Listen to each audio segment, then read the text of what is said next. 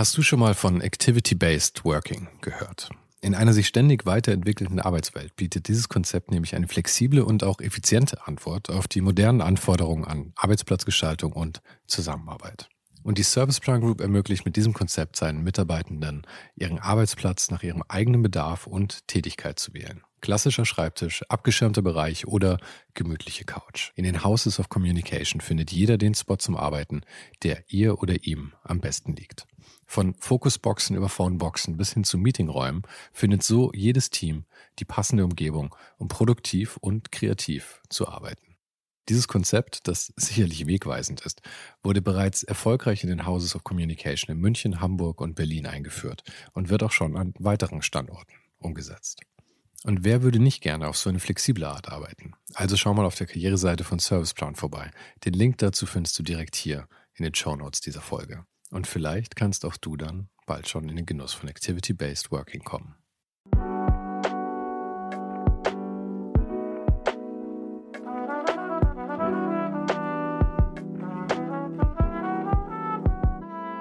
Das hier ist Ohne den Hype. Mein Name ist Sven Jüngsmeier und mein Gast heute ist Jeremy vom Matt.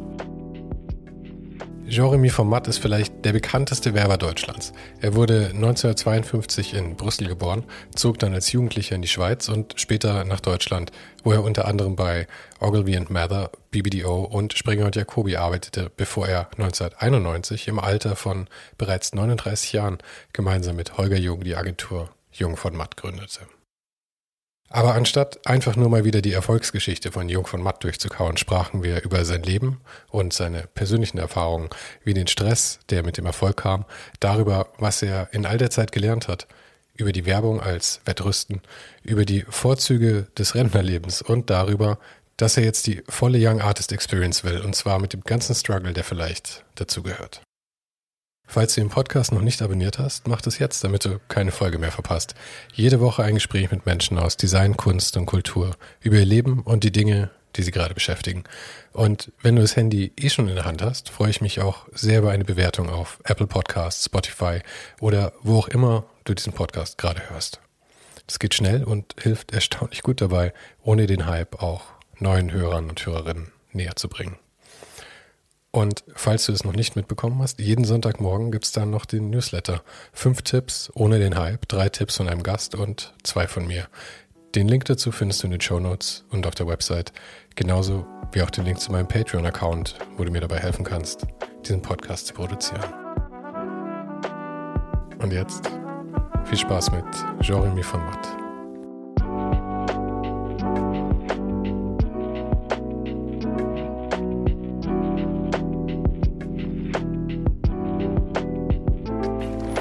Gut, dann bin ich gespannt auf deine Fragen.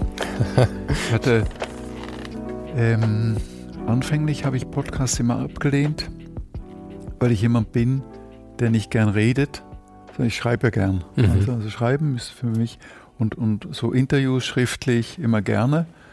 Äh, Podcasts, ich bin, ich bin nicht sehr spontan. Also ich habe auch äh, sehr oft ähm, oder, oder äh, nicht sehr, also weder spontan und auch nicht sehr geistesgegenwärtig, sondern oft fallen mir dann hinterher immer die richtigen Geschichten oder die richtigen Formulierungen ein. Und dann habe ich dann aber einen mal gemacht, und zwar einfach, weil ich die Frau so spannend fand, die den gemacht hat. Ronja von Rönne, kennst du die? Mal, der Name sagt mir was.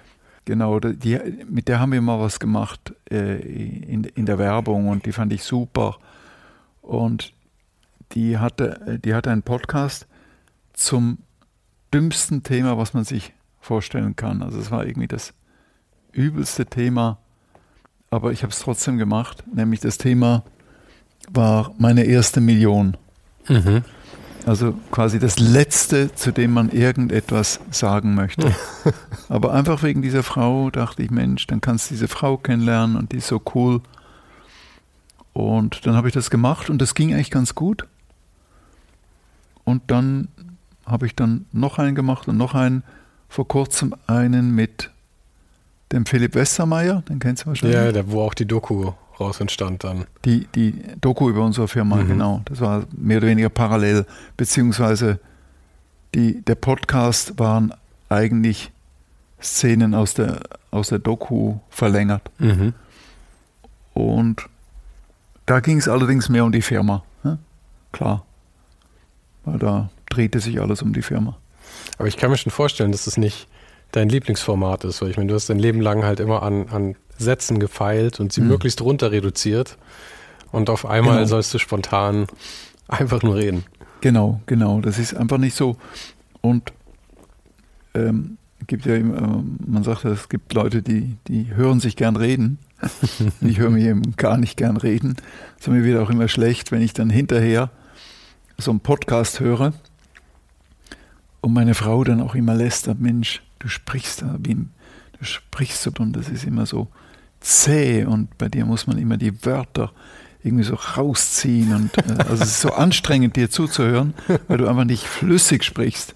Und äh, da beneide ich so Leute wie mein Partner zum Beispiel Holger, der kann einfach cool reden, ne? der, das fließt so raus und und voller äh, voller Ideen und Originalität. Und bei mir ist es immer so ein Gewürge, aber Aber ich glaube nicht, Ja. dass es ein Gewürge ist. Es ist, du bist, du sprichst langsamer, aber ich glaube, dadurch wirkt es auch kalkulierter und überlegter.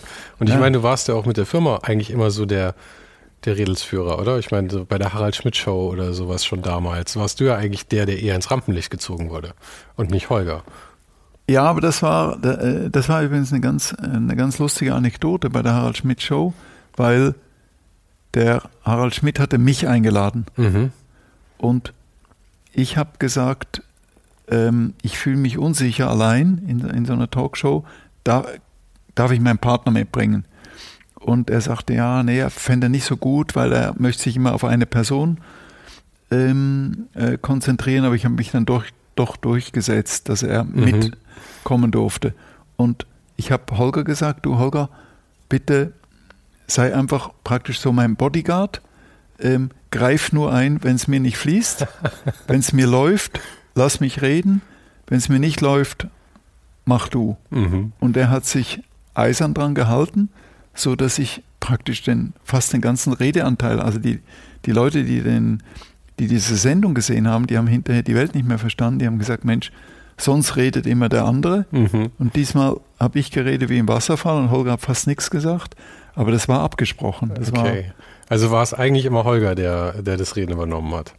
absolut. Auch beim Kunden oder? Auch beim Kunden. Holger hat immer präsentiert, Holger hat immer verkündet, Mhm. Holger hat, ähm, je, je größer das Publikum, desto eher war er an der Front. hä? Also er war immer der, der Frontmann und ich war immer eher der, eher im stillen Kämmerchen, der die, die Inhalte entwickelt hat und so, aber ich war nie der Frontmann der, der Firma. Aber war es dir unangenehm dann, der Frontmann zu sein, also wenn du mal in der Rolle warst? Ich meine, du hattest ja auch mit, mit, mit Six, warst ja du dann eigentlich der Hauptansprechpartner, wenn ich das richtig Mhm. verstanden habe, oder? Bei Also- denen hattest du ja auch mitgebracht von Genau, genau. noch und so. Also es, ähm, im, in, in, in kleiner Runde, und das war eben, also bei Six, da war nie irgendwie ein groß, da saß nie ein großes Gremium am Tisch, sondern im Wesentlichen er und vielleicht zwei, drei Leute in kleiner Runde, tue ich mich nicht schwer. Ich mag nur nicht große Runden. Also das ist irgendwie, ähm, also also ab, ab sieben Leuten verstumme ich immer. hm? Also da sage ich nichts mehr in einem Meeting. Und auch jetzt bei, bei größeren Vorträgen, Reden oder so, das geht schon. Nur, das ist bei mir immer letztlich, ich lese ab, was ich vorher Hm. minutiös vorbereitet habe. Und zwar haarklein, also jedes Wort. Also das Mhm. heißt, ich weich, ich weich keinen Buchstaben vom Text ab, den ich Okay. aufgeschrieben habe. Natürlich äh, ähm, lese ich den vorher ein paar Mal durch, damit ich, damit ich nicht ständig am Blatt klebe, aber ich lese genau, also ich trage genau das vor, was ich aufgeschrieben habe. Ja. Aber es ist lustig, bei mir ist es nämlich fast andersrum, also die Verteilung. Ich Mhm. komme in sehr kleinen Runden, so, so One-on-One, finde ich super, weil ich mich halt komplett auf eine Person konzentrieren kann. Wenn noch eine zweite Person dabei ist, geht es auch, weil da habe ich das Gefühl, kann ich noch auf beide eingehen. Wenn es darüber hinausgeht, fühle ich mich total unwohl, weil ich halt nicht mehr den Fokus auf eine Person Klar. legen kann. Wenn es dann aber wieder ein Vortrag wird und ich nicht das Gefühl habe, dass ich mich auf irgendjemanden fokussieren muss, Ja. sondern einfach für alle sprechen kann, dann geht's auch wieder. Aber das ist so ähnlich. hä? Das ist, also das ist bei mir genau gleich. Mhm. Also eine große Gruppe ist für mich wieder kein Problem, also weil dann ist, aber schwierig sind eben sechs, sieben Leute, also wenn so Ja, verschiedene genau. Interessen und, und ich bin auch, ich bin auch extrem, wahrscheinlich hängt das zusammen, ich bin auch extrem Monotasking. Also ich kann nicht zwei Dinge auf einmal machen. Wenn ich hier ähm, aus der Ausfahrt rausfahre mit dem Auto, meine Frau sitzt neben mir und fragt mich was, dann sage ich immer, du, lass mich erstmal rausfahren und stell die Frage dann nochmal. Aber ich kann nicht mit dem Auto in eine Straße einbiegen und gleichzeitig eine Frage beantworten. Ja. Das ist unmöglich. Aber jeder hat so seine, seine Talente und auch so seine, ich glaube, so seine Eigenarten, wie er mit, wie das Hirn funktioniert. Und, Mhm. aber ich glaube, es ist ja auch immer so, dass die Leute, die vielleicht manchmal ein bisschen komisch scheinen in manchen Aspekten, haben dafür halt größere Talente in anderen Aspekten. Das ist halt so ein Spektrum, glaube ich. Klar, genau, genau. Also ich bin, ähm, und ich glaube, das ist ein, eine, eine korrespondierende äh, äh, Fähigkeit dann. Ähm, ich habe einen, sehr konsequenten Tunnelblick. Also ich kann mich sehr gut auf eine Sache konzentrieren. Und das können andere wiederum nicht. Also die sind da immer abgelenkt oder so. Ähm, naja. Und du hast ja auch so viele Projekte, also so kleine Projekte immer gehabt, so mit, mit, mit so einem Ziel. Also es wirkt alles immer sehr kalkuliert so im Rückblick jetzt. So, auch so Dinge wie das Wohnzimmer und sowas. Also, was ja, Ja. so einerseits vielleicht schon auch eine Funktion hatte, aber auch so ein PR-Gag war, dir war schon immer irgendwie sehr bewusst, glaube ich, was, wie das auf andere Leute wirkt und wo es sich lohnt, so Energien reinzustecken. Und die Sachen hast du dann umgesetzt. Du hast mir hier auch so ein paar Projekte jetzt gezeigt und du machst es ja heute Mhm. noch genauso eigentlich halt in deinem, in deinem Privatleben, oder? Äh, schon, wobei es, äh, es funktioniert ja nicht alles, hä? sondern es sind ja immer, also bekannt werden immer nur die Sachen, die funktioniert haben. Die Das Sachen, die heißt, scheiße waren. dazwischen gab es immer zehn Fehlversuche, also zehn Ideen, die man umgesetzt hat, die kein Mensch interessiert haben. Über die redet man dann nicht mehr. Das ist dann irgendwie so die Gnade, die Gnade der schlechten Idee. Aber das ist ja schon eine gute wird. Quote. Eins aus zehn ist schon eine sehr gute Quote, finde ich Das, eigentlich. das ist eine gute Quote, ja, stimmt. ja. Also sag mal, ich habe noch nicht so ganz verstanden. Du bist geboren in Belgien, oder? Aber aufgewachsen in Zürich. Genau, ich bin in Brüssel geboren und die ersten fünf Jahre dort aufgewachsen, in Brügge. Ah, okay. Und dann sind wir nach Zürich gezogen. Und da war ich bis 22. Das heißt, von 5 bis 22, das ist gar nicht so eine lange Zeit. Also, wie, wie viel ist das? 17 Jahre? Aber schon eine sehr prägende Zeit. Eine prägende Zeit natürlich durch Schule und so weiter. Aber 17 Jahre, in Hamburg war ich 35 Jahre. Mhm.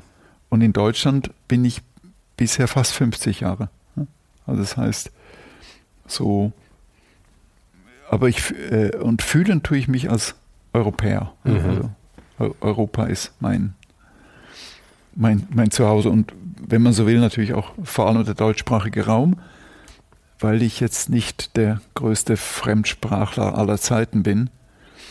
Äh, wie gesagt, Englisch, ja, mühsam, äh, klar, kann ich reden, verstehen und so, kann auch Vorträge halten, aber, aber so die ganzen Zwischentöne fehlen. Mhm. Also ich kann nicht, ich kann nicht witzig sein, ich kann, ich verstehe Witze nicht und so. Also alles, was so locker und schnell ist, geht an mir vorbei. Diese ganzen Nuancen dann einfach. Ja, genau, das kriege ich nicht mit. Also die, sondern ich kann nur mich verständlich machen in der Sprache. Äh, das reicht aber nicht. Äh, das reicht nicht weit. Und andere Sprachen kann ich auch nicht. Also Französisch kann ich ein bisschen und so. Ja, ich wünschte, ich hätte Französisch gelernt, aber ich hatte, ich habe in der Schule den großen Fehler gemacht, wie für Latein zu entscheiden. Ja. Schwachsinnigste Entscheidung meines Lebens wahrscheinlich. Natürlich, ja, bei, auch, bei mir auch. Also es hilft ein bisschen jetzt lustigerweise, also ich lerne gerade Italienisch, da hilft äh, Latein natürlich ein bisschen. Mhm. Also ich merke das, eben, ich lerne das mit meiner Frau zusammen und ich merke, dass ich da manchmal einfach äh, schnelleres, ähm, einen schnelleren Wortschatzaufbau habe, weil Man hat so ein paar geschenkte Worte halt noch aus dem ja, Lateinunterricht. genau, genau. Aber ist da was von hängen geblieben? Weil aus meinem Lateinunterricht ist wirklich kaum was hängen geblieben. Ja, doch, so irgendwie schon, also so ganz äh, so rudimentär schon, mhm. aber nicht, nicht bewusst, sondern irgendwie so im, im Unterbewusstsein. Aber äh, ich äh, genauso bei mir ein, ein, großer Fehler gewesen, dass meine Eltern haben mich in ein Gymnasium gesteckt, in ein altsprachliches Gymnasium oh. mit Griechisch und Latein. Also ich habe äh, äh, acht Jahre Griechisch, äh, nee, sieben Jahre Griechisch und acht Jahre Latein gelernt. Und Altgriechisch muss man dazu sagen. Also auch nichts Nützliches dann in nee, dem nee, Fall. Nee, nee, genau. Ähm, und, ähm, und das war eine komplette Fehlplanung, weil das hat mich nie interessiert, also von, von Anfang an nicht. Und ich war dann entsprechend schlecht äh, und entsprechend kein, kein wirklichen Schulabgang und so weiter. Es war ein, äh, aus meiner Sicht ein Erziehungsfehler, mhm. den ich nicht wiederholen, nicht wiederholt habe. Du hast einen Bruder, oder? Ich habe einen Bruder, genau. Noch andere Geschwister? Ja, ich hatte mal, also wir waren mal zu viert. Ähm, der eine Bruder ist allerdings sehr schnell gestorben, also der ist äh, also praktisch mehr oder weniger kurz nach der Geburt. Und meine Schwester ist auch früh gestorben, also die ist mit 48 schon gestorben. Mhm. Äh, und jetzt gibt es nur noch meinen Bruder und mich. Und mein Bruder ist sechs Jahre jünger. Das heißt, er ist. Deine Schwester war älter oder jünger? Die war zwei Jahre älter. Okay. Und wie war bei den beiden die Erziehung? So haben deine Eltern da besser rausgepickt, was passen könnte? Was, also warst du der Griff ins Klo quasi in der Erziehungsentscheidung? Äh, nee, nee, nee, mein, äh, nee, das war schon, ich weiß, vielleicht war es auch die Zeit, aber meine Eltern waren halt schon irgendwie beseelt von ihrer eigenen Vision. Mhm. Also die dachten, Mensch, wir sind, äh, mein Vater ist Altphilologe und ähm, eben Akademiker und er dachte, Mensch, dann soll das Kind auch in ein Internat, in, ein, in eine Klosterschule gehen und dort Griechisch und Lateinisch lernen und so weiter.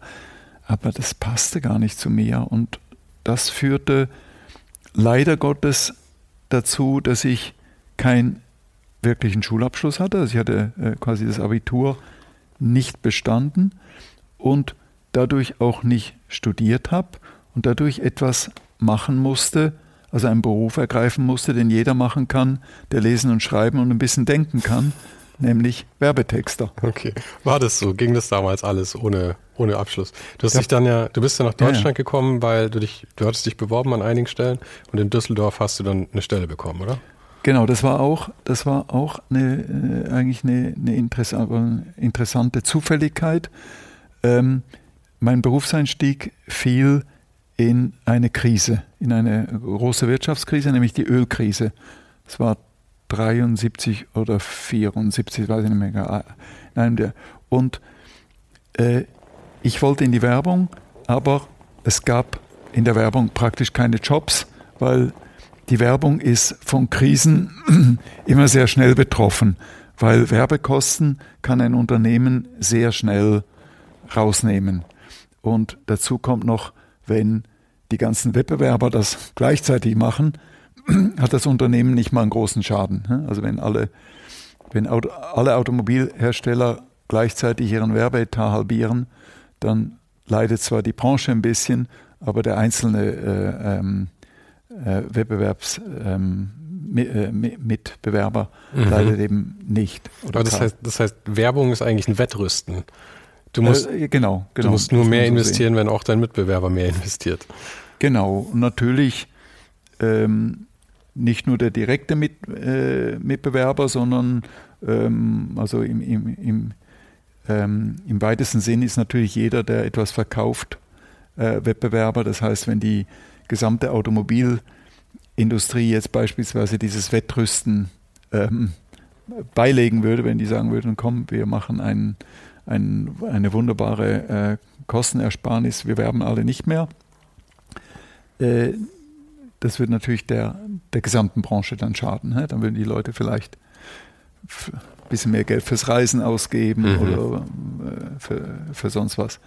Ähm, also so gesehen ist es nicht so leicht, äh, Werbung, äh, Werbung abzuschalten. Aber du hast dann eben in dieser Krise versucht, einen Job zu finden als und das mit der, ja, weil genau. das, dass du als Werbetexter anfangen wolltest. Ich meine, du sagst, es war, weil du quasi, weil du nichts Vernünftiges gelernt hattest. Mhm. Aber War das auch was, wo du wirklich ein ernsthaftes Interesse schon da früh dran hattest oder war das einfach nur irgendwas? Hätte es auch was anderes sein können? Ähm, das war damals, das war so eine Zeit, wo äh, Leute, die was Kreatives machen wollten, entweder Journalist oder Werber werden wollten. Und zwar die Braven wollten Journalist werden und die weniger Braven wollten Werber werden, also um es ganz simpel zu sagen, weil Journalismus war damals noch, hatte einen anderen Status als heute. Also es waren noch die, äh, die Aufklärer, die, ähm, die Retter der Wahrheit, die ähm, praktisch die, die Guten, die für Transparenz gesorgt haben und so. Und die Werber, die waren die Bösen damals. Das waren die geheimen Verführer, mhm. die äh, Menschen, äh, die äh, nichts haben oder, oder wenig haben, zu Dingen verführten, die sie sich nicht leisten. Das wäre schön, wenn es heute noch so einfach wäre. Ja, äh, genau. Also aus meiner Sicht hat sich sogar überkreuzt. Mhm weil ich halte den Journalisten äh, keineswegs mehr für den besseren Menschen äh, als uns Werber. Im Gegenteil, ich finde, dass sich jetzt doch unter dem Druck, der die Branche, also der, der, der Journalismus heute hat, doch vieles verkehrt hat. Also dass man da, also im, im ganzen Quotendruck, dass da doch vieles gemacht wird, was mit seriösem Journalismus nichts mehr zu tun hat. Also nicht nur das, sondern es ist ja auch, also es gibt ja einige große Zeitungen und Magazine und auch Sender, wo ich sagen würde, die nehmen bewusst in Kauf, dass sie sehr fragwürdige Informationen streuen, weil sie halt wissen, dass es den, den, den Quoten hilft und dass den Verkaufszahlen hilft. Und ich meine, das ist ja wirklich das Übelste, was du machen kannst, weil du tust noch so, als würdest du die Leute informieren. Als Werber sagst du wenigstens irgendwie hier, wir machen euch was schmackhaft, was ihr vielleicht nicht braucht, aber wir wissen alle, was wir hier tun. Äh, genau, genau. Also, äh, so sehe ich das auch. Also so, so gesehen ist Werbung äh, aus meiner Sicht heute das ehrlichere Gewerbe, weil ähm, dass Werbung äh, interessenorientiert ist, ist bewusst. Also so aufgeklärt ist der äh, Verbraucher. Im Journalismus erkennt er das aber nicht. Und insbesondere eben dieser Grundsatz, äh, only bad news are good news, mhm. äh, schlägt natürlich jetzt im Kampf um Relevanz ganz stark durch. Und das finde ich schon im Journalismus äh, erschreckend. Aber das ist ein großes Thema und auch ein wunderbares Thema, mit dem man sich nicht beliebt machen kann. Ja, ja, ja. Vor allem nicht bei Journalisten. Was schön ist, du musst dich ja nicht mehr beliebt machen. Äh, nee, ja, das stimmt. Da, da, da ist was dran. Also mhm. ich, ich fühle mich schon freier, freier denn je, ähm, weil ich ja nicht mehr gefangen bin in der Systemrelevanz. Mhm. Also ich muss ja nicht mehr einem System dienen und so, sondern das ist das Schöne am, am Rentnerleben. Man ist irgendwie, man muss nicht mehr funktionieren.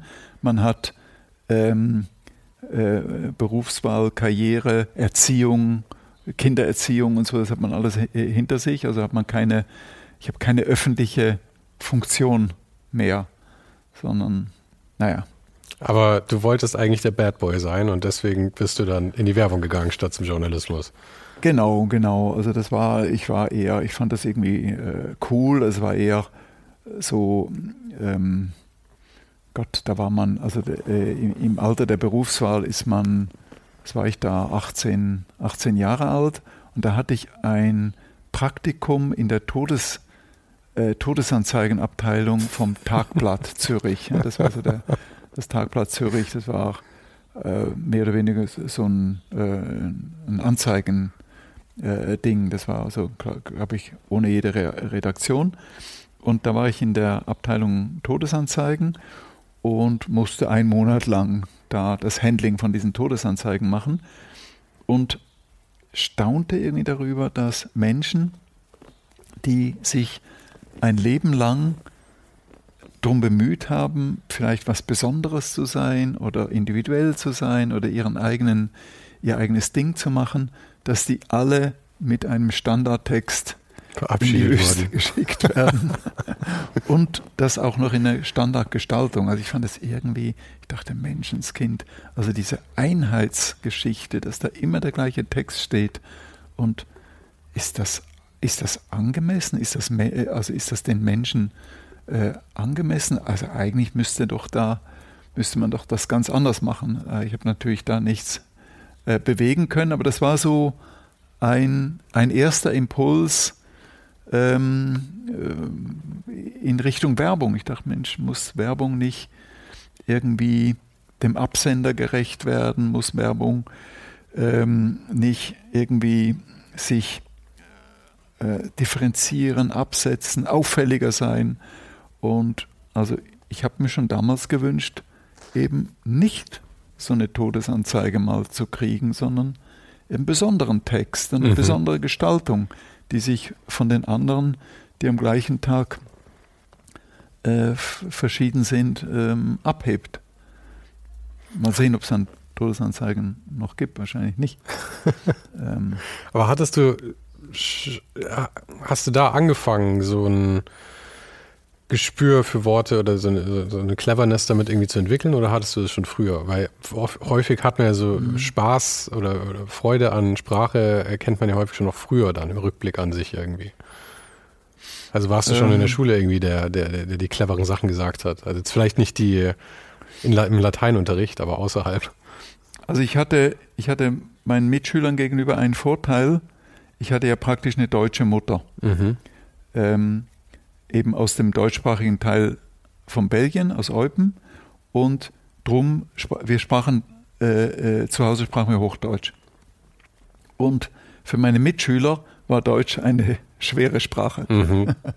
also eine Fremdsprache. Ne? Die konnten das gar nicht erst, ne? die, mussten das, die mussten das erst lernen. Drum war ich bei, bei Aufsätzen und, und, und Vorträgen so in der Schule, da war ich am Anfang immer der Hirsch, ne? da war ich immer der Beste und so, weil ich überhaupt, weil ich die Sprache überhaupt konnte.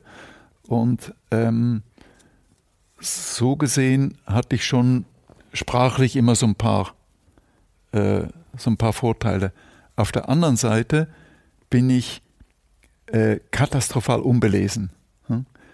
Das, ich glaube, das lag dran, mein Vater hatte Buchhandlungen und Bücher hatten für mich nie einen Wert, sondern Bücher waren das hat, mein Vater hat immer Bücher mitgebracht nach Hause, also Stapel von Büchern und so, aber das war nie irgendwas Besonderes, was Wertvolles, sondern war einfach, Bücher gab es immer. Hä? Und man konnte, ich konnte zu meinem Vater in die Buchhandlung gehen und habe gesagt, such dir, äh, wenn du was lesen willst, such dir was aus und so. Aber ich habe ich hab wahnsinnig wenig gelesen und leider nach wie vor. Also ich, äh, also so gesehen, staune ich selbst immer wieder, woher das alles kommen soll, weil ich lese nichts und ich gucke auch keine Filme.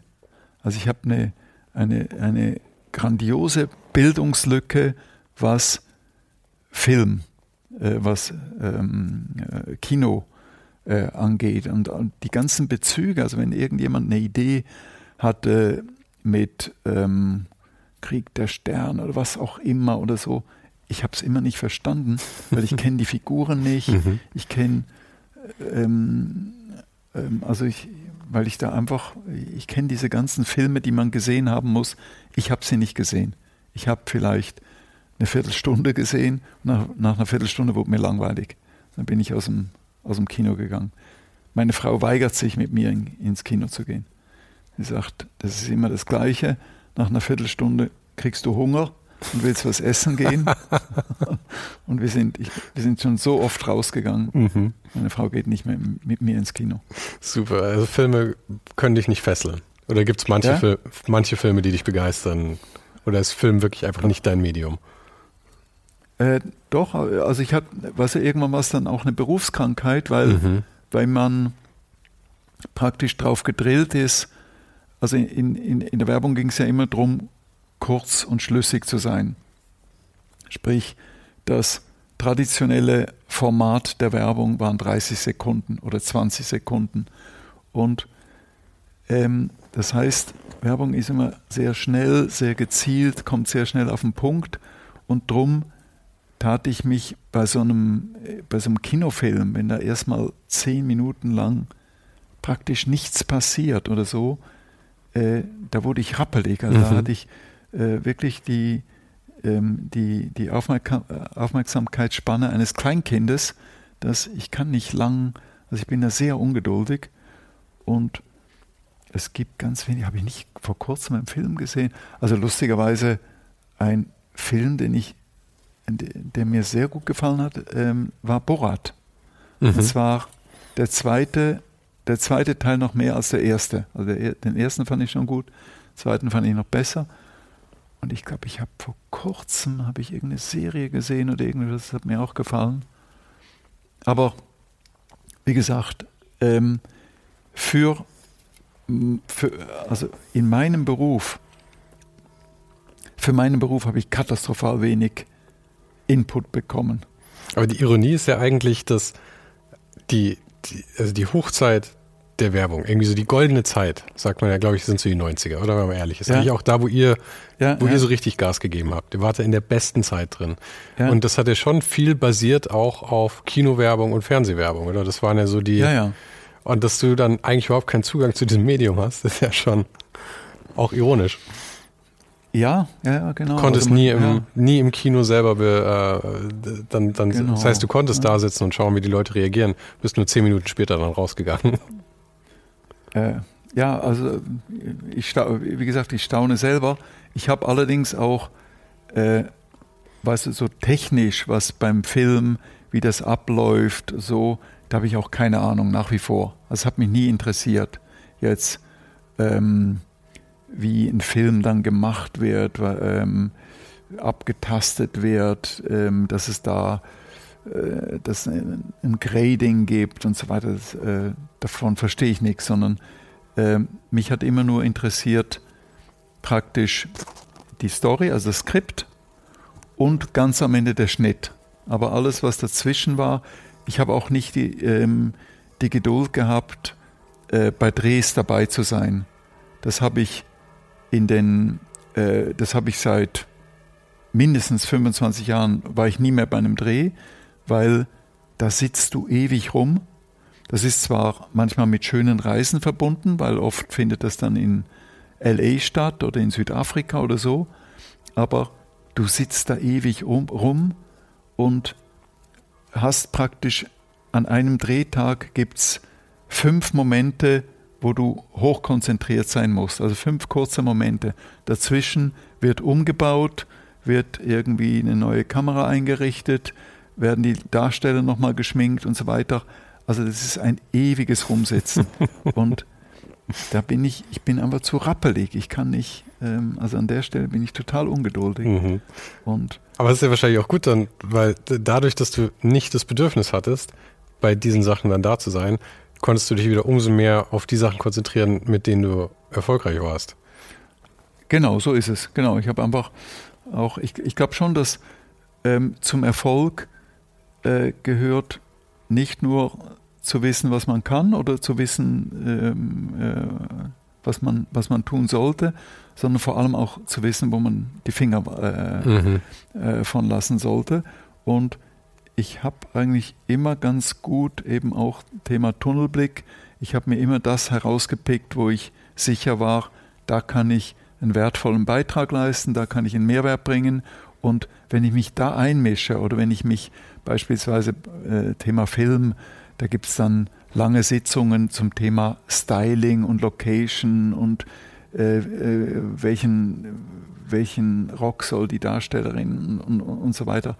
Äh, äh, das, das waren, da habe ich keine Ahnung von und da braucht mir niemand zu fragen. Da halte ich mich einfach äh, raus. Und auch eben was jetzt Wohnung oder jetzt unser Atelier oder so oder ähm, also oder selbst meine Kleidung. Ich bin ja völlig unambitioniert, sondern da frage ich immer meine Frau. Also meine Frau entscheidet über alles, was irgendwie mit Stil, mit, mit Geschmack und so zu tun habe, weil ich da einfach weder Ambition noch äh, Talent habe. Und das geht so weit, dass wenn ich mit meiner Frau im Restaurant bin, ich wähle nie aus. Also ich nie, ich habe nie eine Speisekarte in der Hand, sondern sie wählt für mich aus, weil sie weiß ja, was ich, sie weiß, was ich mag. Also du hast schon Präferenzen, aber du willst dich nicht selber mit der Auswahl beschäftigen, oder? Genau, ich habe natürlich habe ich Präferenzen, aber aber die kennt sie ja mhm. und äh, und mir ist das, ich mag nicht auswählen. Also das ist für mich, es erinnert mich auch zu sehr an meinen alten Job, weil da habe ich auch immer Ideen ausgewählt, die Mhm. auf Blättern standen. Und wenn ich dann abends im Restaurant bin und wieder Blätter kriege, wo Ideen draufstehen und ich soll dann äh, mehr oder weniger ankreuzen, das ist gut, das ist gut, das ist gut. Du hast totales Trauma Ähm, davon. Da, genau, dann äh, meine Frau macht das und ich lasse mich überraschen. Das ist immer gut, weil sie weiß ja, äh, sie, äh, sie kennt sich ja aus. Mhm. Ähm, und eben auch so, ich frage die dann immer, äh, so, äh, findest du den Pulli jetzt besser oder soll ich den Schal anziehen? Das entscheide ich nie selber, weil ich einfach keine Ahnung habe oder, oder kein Gefühl und Aber- auch kein Interesse. Da hat sich, glaube ich, auch die Zeit ein bisschen verändert. Da hast du, glaube ich, sehr gut in die Zeit reingepasst noch, weil es, ich glaube, damals, also so 90er und dann wurde es immer weniger irgendwie, dass es so hauptsächlich um eine Idee ging, ja, um eine knackige Idee. Und heute wird, glaube ich, viel mehr visuell auch gearbeitet. Und ich glaube, Designer werden heute viel mehr wertgeschätzt als früher zum Beispiel. Ich glaube, früher war der Designer eher der, der ausführende Teil und es ging Ah, mehr ja. um die Idee. Mhm. Und ich glaube, das verschiebt sich ein bisschen. Ah ja. Äh, ist für mich ein neuer Gedanke, also müsste ich mal drüber nachdenken, doch, aber mag sein, Mhm. mag sein. Aber ich meine eben, dass, dass, dass man jemanden hat, der so erfolgreich in der Werbung wird, der Ja. aber eigentlich selber wenig Affinität dazu hat, sich das jetzt äh, visuell zu überlegen. Und es klingt Ja. ja so, als wäre das eigentlich nicht, nicht dein Part gewesen. Genau, also mein, mein Gesamtkontext war jetzt einfach, dass Erfolg bedeutet auch wissen, was man nicht kann. Mhm. Und sich dafür eben Leute zu, äh, äh, Leute zu holen, die das können und den, die dann auch machen lassen, denen auch zuhören. Ich gehe auch nicht zum Friseur und sage, also ich sage auch beim Friseur, die fragen dann immer, wie hätten sie es gern? Sage ich immer, machen Sie es so, wie Sie es am besten finden. Und wenn ich in einem Monat wiederkomme, äh, hat es mir gefallen. Mhm. Wenn ich nicht mehr komme, hat es mir nicht gefallen. äh, also es ist wirklich so, Aha. weil ich, ich kann einem Friseur nicht briefen. Also ich weiß ja nicht, was der und ähm, also ich bin da recht radikal drin, dass ich mich nicht in Themen einmische, von denen ich, äh, von denen ich nichts verstehe. Mhm. Aber das bedeutet ja auch, dass du nicht, äh, du kannst ja dann schon mal nicht sehr selbstverliebt sein, weil sonst würdest du ja das alles maximal steuern wollen, wie du, wie du auftrittst. Würdest du selber sagen, du bist da relativ frei von? Wie, äh, da- das habe ich nicht ganz verstanden. Also, Von so einem, ich weiß selber nicht genau, wie ich sagen soll, aber es gibt so ein, also wenn ich zum Friseur gehe, ja, ja, ich bin so ein Mittelmaß vielleicht, ja, aber ich gehe schon zu meinem Friseur und meistens zeige ich ihm irgendein altes Foto von mir und sage, schau mal, da hast du es gut gemacht. ah, Mach's doch so wieder bitte. Und dann schiebe ich meistens noch irgendwie so nach, aber du machst es eh immer gut, um ihm das Gefühl zu geben, dass er, Ah, dass ja. er die volle Kontrolle hat. Was ja auch schon völlig inkonsequent von mir ist. Aber das mache ich halt, weil ich irgendwie, wenn, wenn ich da rauskomme, dann schaue ich mich an und wenn mir es nicht gefällt, dann bin ich irgendwie leicht niedergeschlagen. Und ich glaube, das ist schon bei vielen Leuten so. ja. Ha- Hast du das auch oder ist dir das eher, du kommst da raus und sagst, okay, das ist jetzt halt das Resultat? Äh, ja, also äh, ich bin dann auch niedergeschlagen, wenn es schief geht, aber ich gehe dann einfach nicht mehr hin. Okay. Also ähm, und, und, und so, also ich bin da und insgesamt, ich meine, du siehst ja, wie ich angezogen bin, also ich denke nicht wahnsinnig ähm, lange oder oft drüber nach, was ich anziehe. Also ich bin jetzt kein, also ich bin, äh, ich habe schon auch meine Eitelkeiten, klar, also beispielsweise achte ich darauf, dass ich in, in Form bleibe, ne, das mache ich sehr konsequent, aber wie ich jetzt angezogen bin oder frisiert bin oder so, das, darüber denke ich nicht lange nach. Also das ist für mich jetzt kein, also dass ich jetzt irgendwie abends überlege, Mensch, was ziehst du morgen an oder, oder morgen Abend ist eine, ist eine Veranstaltung und, und so, sondern das entsteht dann immer so in den letzten fünf Minuten Mhm. und ist mehr oder weniger, was gerade rumliegt. Ist einfach nicht, es ist nichts, was mir besonders wichtig ist, aber da ist jeder Mensch verschieden.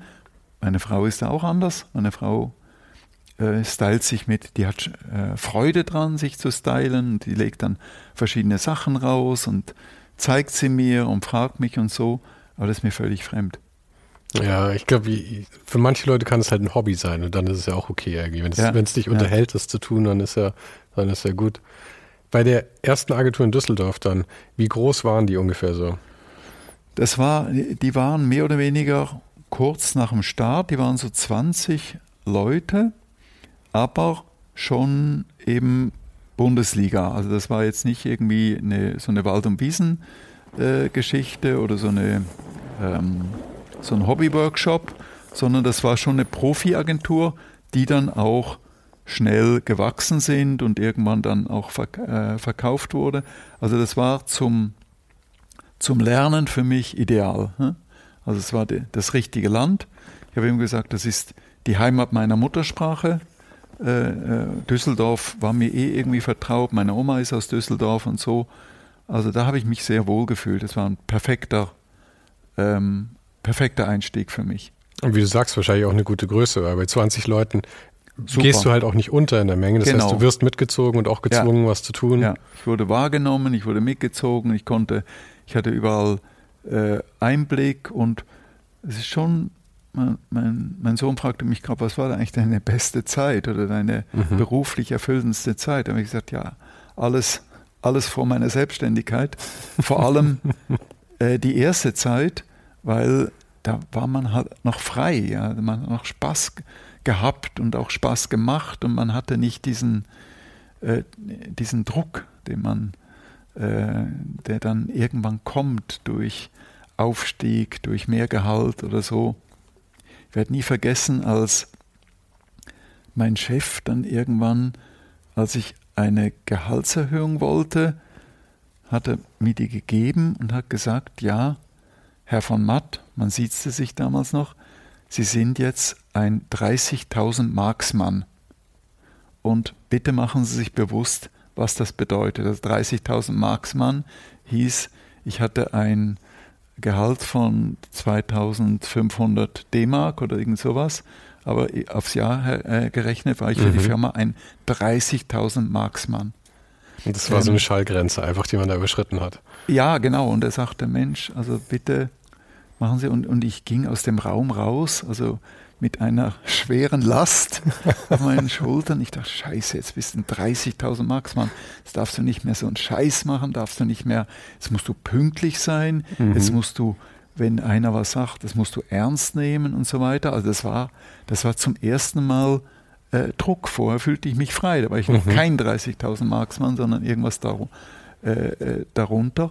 Und also der Spaß verging eigentlich äh, mit jedem Jahr. Und wenn man dann äh, mit einer eigenen Gründung und so, obwohl ich jetzt Verantwortung nie so, also ich habe sie nie so direkt gespürt, aber dennoch, man hat, äh, man ist, ähm, ich, äh, ich sage auch immer, also wenn man eine Firma gründet, die ersten zwei, drei Jahre steuert man sie und danach wird man von der Firma gesteuert. Also plötzlich äh, äh, schwenkt das Ruder um und man ist quasi in den Fängen der Firma und man ist nur noch dabei, die Vorjahreszahlen zu übertreffen, mhm. die Vorjahreserfolge zu übertreffen und, und, und am äh, und, äh, Problem, äh, Problem lösen. Probleme gibt es natürlich ständig. Mhm. Also so ein sehr häufiges Erlebnis, was ich hatte, ist, weil wir waren ja insgesamt sehr erfolgreich und, und auch nach außen. Und wir haben immer Preise gewonnen und alles Mögliche und so. Also das heißt, wir wurden gesehen als erfolgreiche Firma. Nur mein eigenes Gefühl war ein ganz anderes. Das heißt, ich kam abends in eine Kneipe und es kommt mir jemand entgegen und sagt, Mensch, herzlichen Glückwunsch. Und ich denke, was meint, was meint der herzlichen Glückwunsch? Ich habe den ganzen Tag, ich habe die, hab heute die größte Scheiße. Zwei Kunden haben gekündigt, drei wichtige Mitarbeiter haben gekündigt. Das hat nicht geklappt, der Film ist schiefgegangen und so. Und jetzt kommt der und sagt herzlichen Glückwunsch. Naja, wir hatten nachher irgendwie wieder einen Preis gewonnen oder sowas. Aber mein Gefühl war ein ganz anderes. Also mein Gefühl war immer Druck und Probleme und du musst das lösen und so.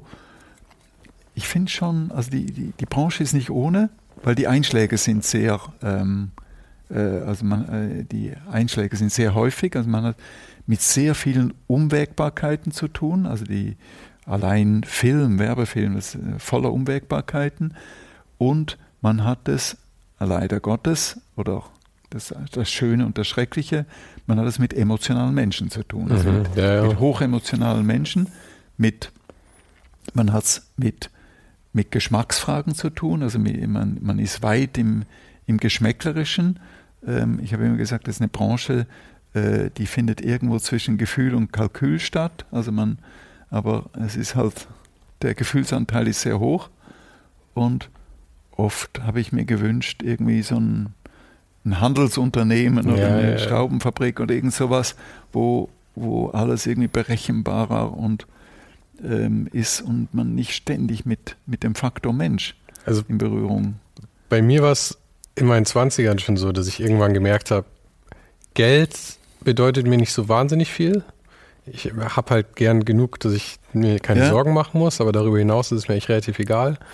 Und Arbeit finde ich witzig, aber wenn dann halt, also wenn ich halt das mache, was ich machen will, aber wenn dann halt zu viele Stressfaktoren reinkommen und jeden Tag halt dann, wie du sagst, halt die, die Kacke am Dampfen ist und ja. drei Leute kündigen dir und dann springt wieder wer ab, dann komme ich da gestresst raus und dann habe ich mich tatsächlich, muss ich sagen, dagegen entschieden. Ich habe dann irgendwann gesagt, ja. ich mache einfach Jobs so, dass es mir reicht und das ist es dann. Aber ich kann mir vorstellen, dass bei dir das Problem war, dass du da halt so reingerutscht bist. Also du bist halt immer weiter nach oben gekommen in diesen Firmen. Genau. Und als du bei Springer warst. Oder so. Und, ja.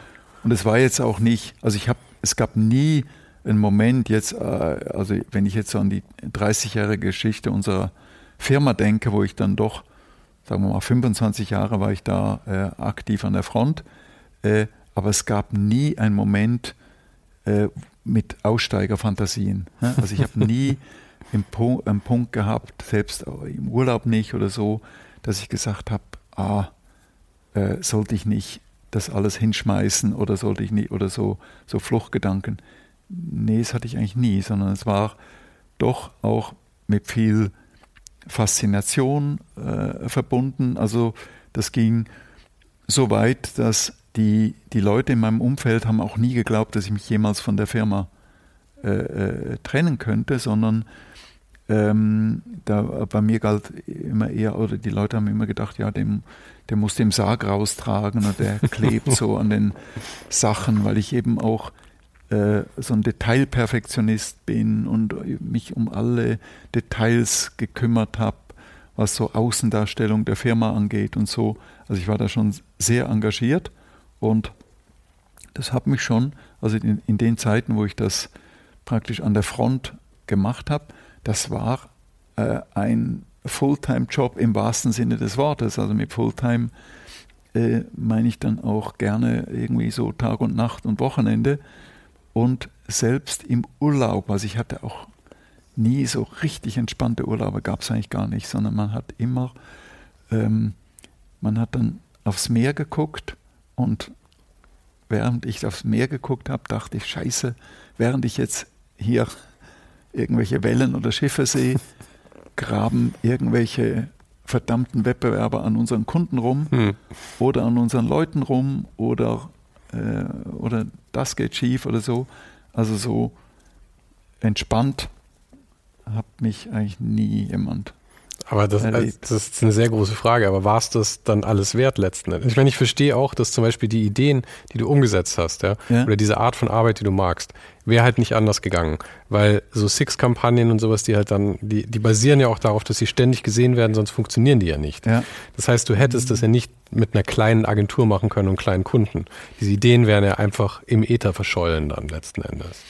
Also äh, das, woran du gut genau, bist. Genau, und, und es klappt auch nicht. Also es gibt immer wieder so Agenturkollegen oder so sagen, ja, die, wir wollen klein bleiben oder so.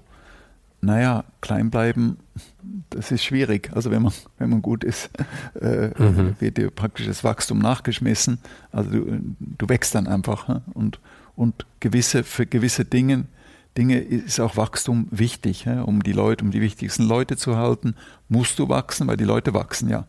Und du verlierst, äh, wenn du gleich bleibst, verlierst du die Leute, weil die, ähm, dann äh, aus der Firma rauswachsen, äh, sozusagen. Ähm, ja, was war nochmal die Frage? Ich habe den äh, Faden verloren. Ich weiß gar nicht, ob es eine Frage war. Es war mehr so die, also die Feststellung, dass du hattest halt irgendwie auch keine Wahl, weil für die Sachen, die du machen wolltest, so, musstest ja. du diese Strukturen letzten Endes aufbauen oder mitspielen. Ja, ja. Und ich meine, am Anfang war es ja mitspielen. Du bist ja dann aus Düsseldorf nach München gegangen. War das das nächste? Ja, äh, von Düsseldorf bin ich nach Frankfurt gegangen. Mhm. Da war ich in, in so einer äh, großen amerikanischen Agentur. Also so groß war die gar nicht aus heutiger Sicht. Aber, aber es war wieder größer als die Agentur davor. Deutlich, deutlich größer. Und dann bin ich nach München gegangen in einen Hotshop. Also Hotshop in eine, in eine coole Kreativagentur. Und da bin ich sehr lange geblieben, habe sehr viel gelernt. Da war ich insgesamt acht Jahre. Und die ersten vier Jahre ging es aufwärts und die zweiten vier Jahre ging es abwärts. Mit der Firma. Mit der Firma, genau. Und am meisten gelernt habe ich in den vier Jahren, wo es abwärts ging. Weil da habe ich die ganzen Fehler gelernt, die man vermeiden sollte, wenn man eine eigene Agentur hat. Da habe ich also sehr viel profitiert für die spätere Zeit.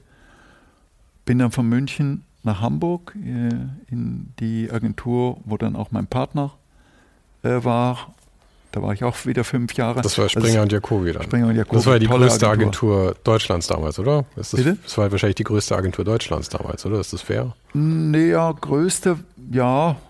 Äh, ob sie größte war, weiß ich gar nicht, weil Aber damals waren die amerikanischen Agenturen noch sehr groß. Mhm. Da war die Lintas sehr groß und Thompson sehr groß und so. Aber es war vor allem die beste Agentur. Das war eine, eine, das war eine super Agentur, muss ich wirklich sagen. Kommt man viel lernen war natürlich auch sehr anstrengend und aufreibend, dort zu arbeiten, aber das war auch nochmal als, äh, als Schule für eine eigene Agentur war es natürlich war's perfekt. Ähm, und von dort aus haben wir dann unsere eigene äh, Agentur gestartet und da finde ich es ganz interessant, kurz zu sagen, weil du, du warst, glaube ich, 39 dann schon, oder? Als das, ja, ja, genau. Und weil ich glaube, man denkt dann immer so jung von Matt und dann klingt es immer so, als wäre das dein ganzes Leben gewesen. Aber ich meine, du mhm. warst schon 39, als die, also du hattest schon genau. ein komplettes Erwachsenenleben im Prinzip, als du diese Firma gegründet hast. Äh, genau. Und ich, äh, und ich war auch, ich war sehr lange, lang, äh, sehr lange äh, braver Angestellter. Also ich war von 22 bis 39 war ich Angestellter. Und ich behaupte auch, ich behaupte immer, ein guter Dienstleister muss mal ein guter Angestellter äh, äh, gewesen sein, weil als, als Dienstleister bist du ja immer Angestellter. Mhm. Also bist ja auch hinterher nicht wirklich selbstständig, weil du bist als Dienstleistungsunternehmen, bist du Angestellter deiner Kunden. Und die, deine größten Kunden sind deine Chefs sozusagen, oder die Chefs deiner größten Kunden äh, sind deine Chefs. Also man bleibt ähm, sozusagen im Dienst. Ja, ja, voll. Also dieses, äh, ich glaube, man, viele Leute erträumen sich, dass das dann so auf, auf Augenhöhe ist, immer diese Interaktion. Aber letzten Endes ist es natürlich, wer Zahl schafft an. Also man Klar. muss halt schon schauen, dass man da einfach dann die Leute äh, ihre Wünsche befriedigt, letzten Endes. Genau, genau. Also Augenhöhe äh, gibt es dann schon insofern, dass man eben mit den mit den äh, CEOs dieser Unternehmen spricht und so weiter, aber, äh, aber am, am, Ende bist du der Dienstleister und äh, bestimmen tust du gar nichts. Also, da, also das, äh, als, als, als kreativer Dienstleister ist etwa das Gegenteil von selbstbestimmt. Ne? Das ist, ähm, damit muss man klarkommen, ne? dass man nicht, man ist nicht Herr über seine Ideen, sondern du produzierst etwas und Vielleicht kriegst du es zu 90 Prozent durch, manchmal nur zu 50 Prozent oder zu 30 Prozent. Und äh, damit, muss man, damit muss man klarkommen und damit kommen viele sehr gute Kreative ähm, eben nicht klar. Also man muss kritikfähig sein, man muss ähm, auch mal einfach von vorne anfangen, weil man eine Idee nicht durchsetzen konnte. Also ich rede immer mit meiner Frau drüber und sage immer, Mensch, du bist eine hervorragende, eine herausragende Kreative, du hast unglaublich tolle Ideen, aber wir hätten dich nach einem Monat rausgeschmissen, weil du einfach keine Lust auf Kritik hast und wenn man dich kritisiert, dann wirst du sauer. Wie hat sie das aufgenommen? Weil das war ja auch wie eine Kritik dann. Äh, ja, äh, kam nicht so gut nicht, an. Hat sie nicht, hat sie nicht kommentiert. aber aber also äh, eben ein, ein sehr guter Kreativer sein, das reicht in der Branche nicht, mhm. ähm, weil man doch mit ständigen Rückschlägen und man ist halt, man ist mit einem Bein halt mitten im Wirtschaftsleben und das Wirtschaftsleben ist eher gnadenlos und vor allem unromantisch. Ähm, und naja, ähm, aber, auch, aber für mich hat es gepasst. Also ich, hab ja, ich, hab, ich bin ja nicht Alkoholiker geworden jetzt in der, in der Zeit, sondern ich war ja, wenn man so will, bis zuletzt ein glücklicher, ein glücklicher Werber. Ne? Wenn man natürlich, irgendwann gehen ein paar Dinge auf den Sack oder, oder ähm, aber im Prinzip habe ich das immer gemocht. Mhm. Und als du mit Holger dann zusammen die, die, die Firma gegründet hast, also ihr seid ja von ähm, Springer und Jacobi dann gegangen, gleichzeitig, ja. oder? Und ja, genau. habt dann gesagt, okay, wir machen das jetzt. War dann die Prämisse von Anfang an, wir bauen jetzt hier einen fetten Laden hin? Oder was, was war die Idee? Nee, äh, äh, gar nicht. Also du denkst überhaupt nicht über Größe nach. Oder, oder das war nie. Also du hast, du hast doch der BMW mitgenommen, oder? Nee, nee wer nee, war's? Sixt. Sixt hast du mitgenommen. Eigentlich nur Sixt und, und irgendwie so einen kleinen Kunden, also praktisch äh, keine Kunden, also mehr oder weniger bei Null angefangen. Aber es ging sehr schnell. Also wir hatten glücklicherweise beide schon einen Namen in der Branche und auch ein gewisses Netzwerk. Und natürlich war es nicht das Schlechteste, sich von der besten Agentur aus ähm, ähm, äh, abzusetzen, weil da nahm man natürlich einen gewissen Schwung mit und vor allem auch ein, ein Fundus an möglichen Mitarbeitern. Mhm. Also wir haben dann natürlich einige äh, Leute aus unseren alten Teams holen können. Also wir hatten dann sofort eine, eine kompetitive Mannschaft und ähm, also so gesehen, der Start war äh, sehr leicht, aber das erste, das erste Ziel, was du hast als, als Firmengründer oder was wir hatten, war, äh, den Farbkopierer zu bezahlen. Also wie, wie können wir die Raten für den Farbkopierer bezahlen?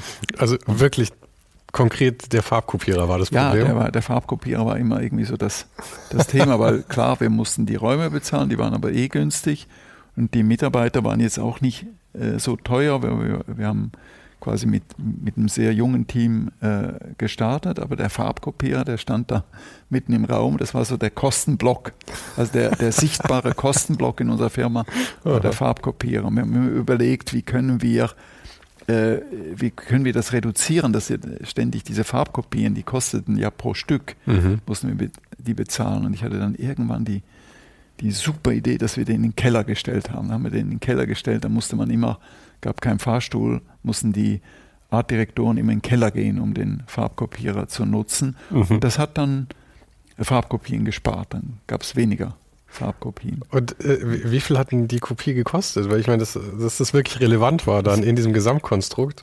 Das weiß ich nicht mehr, aber, aber das ist so, das, das war das Erste, weil, weil es wird immer, also im, Hinter, äh, im, im Nachhinein, wenn dann eine Firma irgendwie bekannt und groß und, und für etwas steht oder so, da wird immer gefragt, ja, was war denn die Vision? Mhm. Die Vision war der, Farb, der Farbkopierer, der stand mitten im Raum.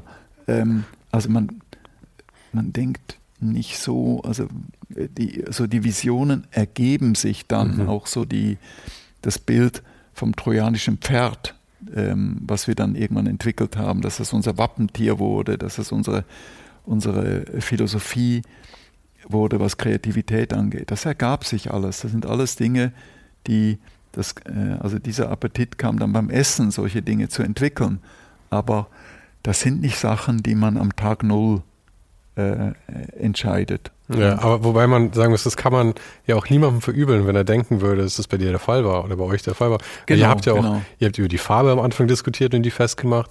Dann diese, diese äh, Geschichte, die wahrscheinlich mittlerweile jeder kennt, dass ihr auf jedem Foto immer geschaut habt, dass sie in der richtigen Reihenfolge dasteht. Jung ja, genau. von matt. Also ihr habt ja schon auch viele Sachen vom ersten Tag an mit wahnsinnig Kalkül gemacht. Ja.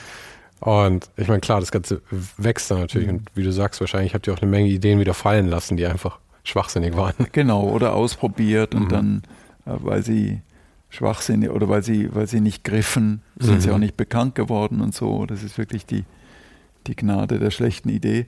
Aber äh, lustigerweise die, diese Idee oder äh, also wir haben uns vom, äh, von Anfang an war Branding ein wichtiges Thema. Also wie, wie stellt sich die Agentur dar, wie sieht sie aus, eben Farbe und so weiter und eben auch das Ding, dass wir nie falsch herum fotografiert sein wollten.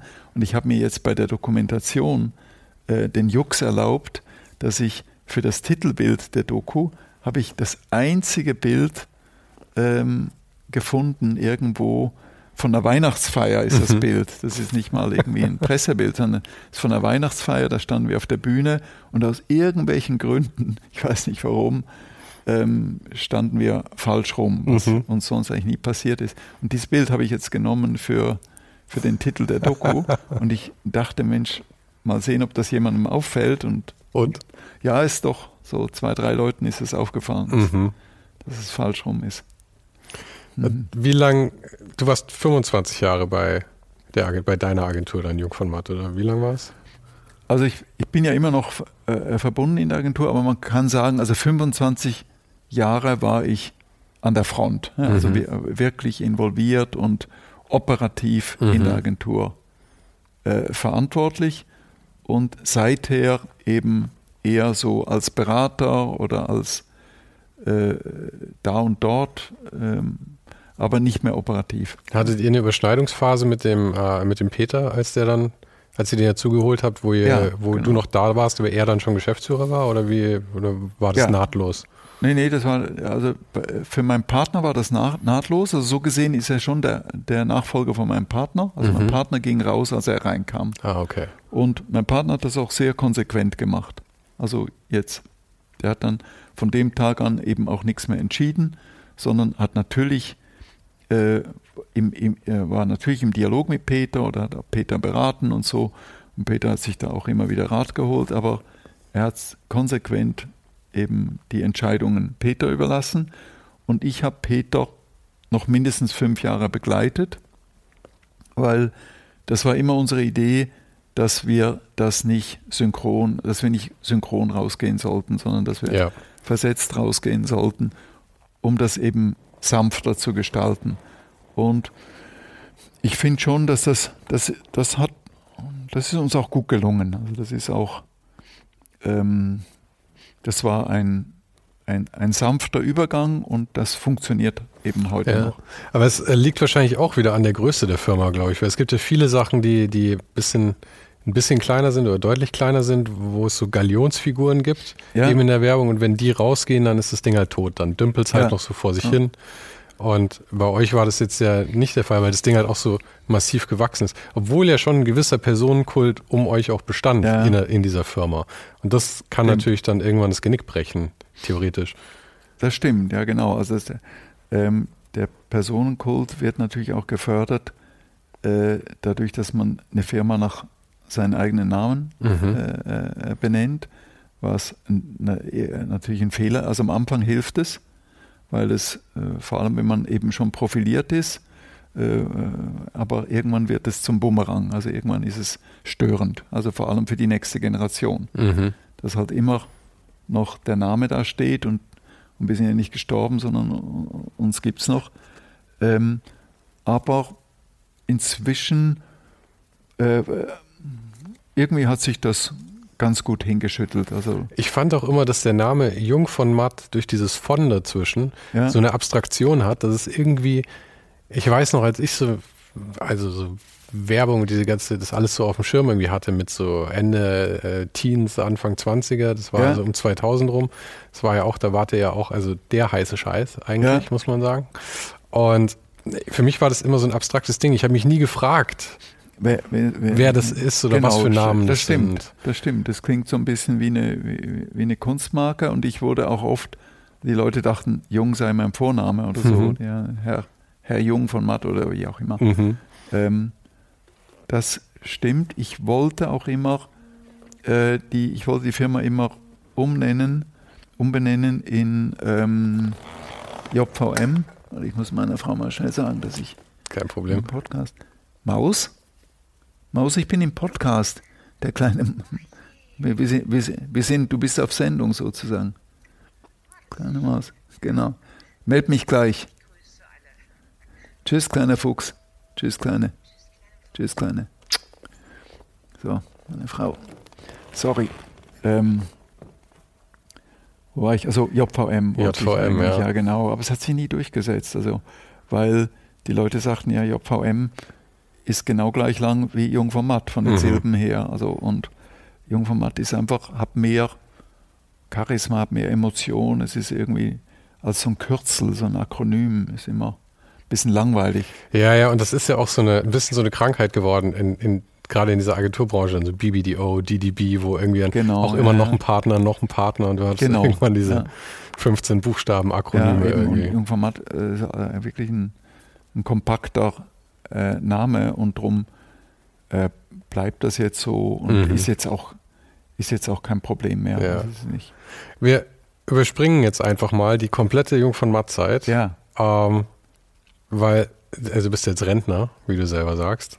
Weil ich genau. glaube, das ist wirklich nicht der beste Ausdruck für dich.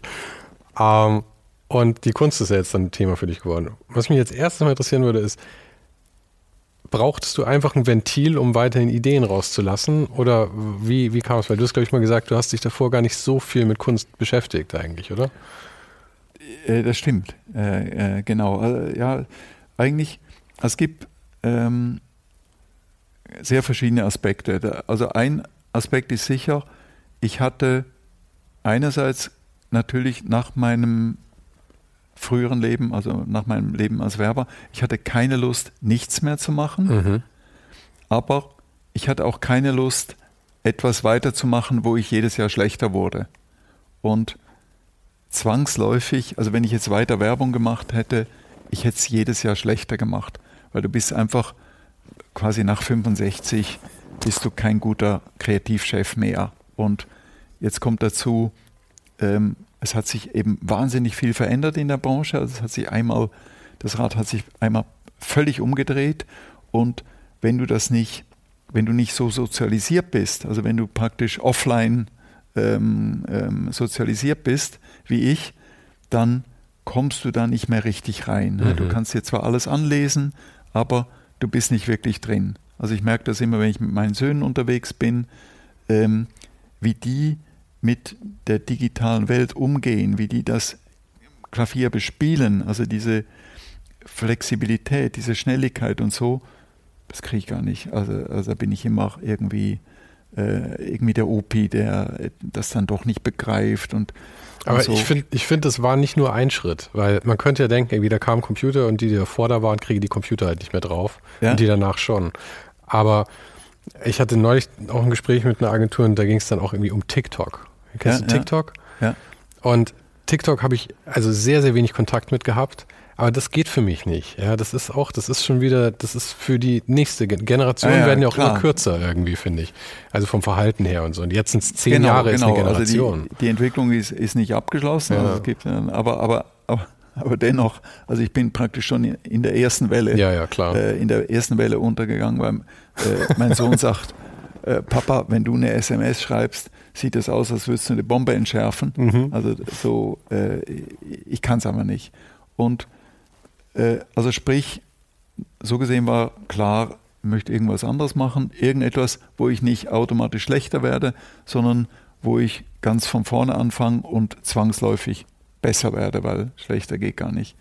Und jetzt was Kunst angeht, ähm, ich hatte immer wieder mal so Abfallideen realisiert, die überhaupt keinen Anspruch hatten, jemals Kunst zu sein oder zu werden oder so sondern was weiß ich, ich habe die, die Hausfront vorne bemalt.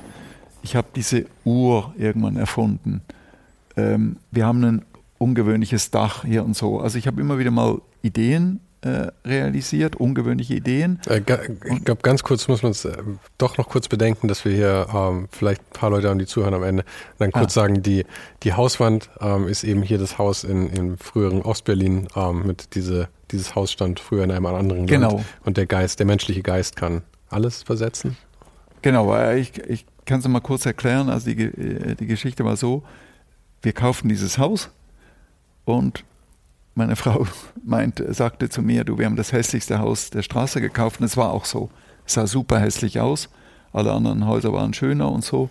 Und ich war so ein bisschen bedrückt und habe ihr dann hab ihr versprochen, ich habe gesagt, du, ich denke mir was aus, ich mache es zum meistfotografierten, ich verspreche dir das. Da habe ich ja lange nachgedacht, was kann man auf ein Haus hier schreiben, dass es das meistfotografierte wird und kam dann eben auf dieses Haus, stand früher in einem anderen Land und drüber steht menschlicher Wille kann alles versetzen. Und das haben wir dann zum, zum äh, ich glaube, 20-jährigen Jubiläum des Mauerfalls haben wir das dann äh, veröffentlicht und es ist wirklich das meist fotografierte. Es gibt Poster davon, es gibt Kühlschrankmagneten davon, es gibt Postkarten äh, äh, äh davon und ich dachte, wow, ähm, ja, äh, hat funktioniert. Mhm. Äh, Aber da wusstest du auch, dass es funktionieren wird, oder? In dem Augenblick, wo du die Idee hattest, war dir klar, dass das funktioniert, oder? Nee, da war lustigerweise war der Anfang auch frustrierend, weil, wie gesagt, zum 20. Jahrestag des Mauerfalls habe ich das enthüllt und ich dachte, das ist der Hit. Und er schreibt mal die Berliner Presse an, das ist deren Aufmacher. Mhm. Also das, das, das bringen die auf die erste Seite.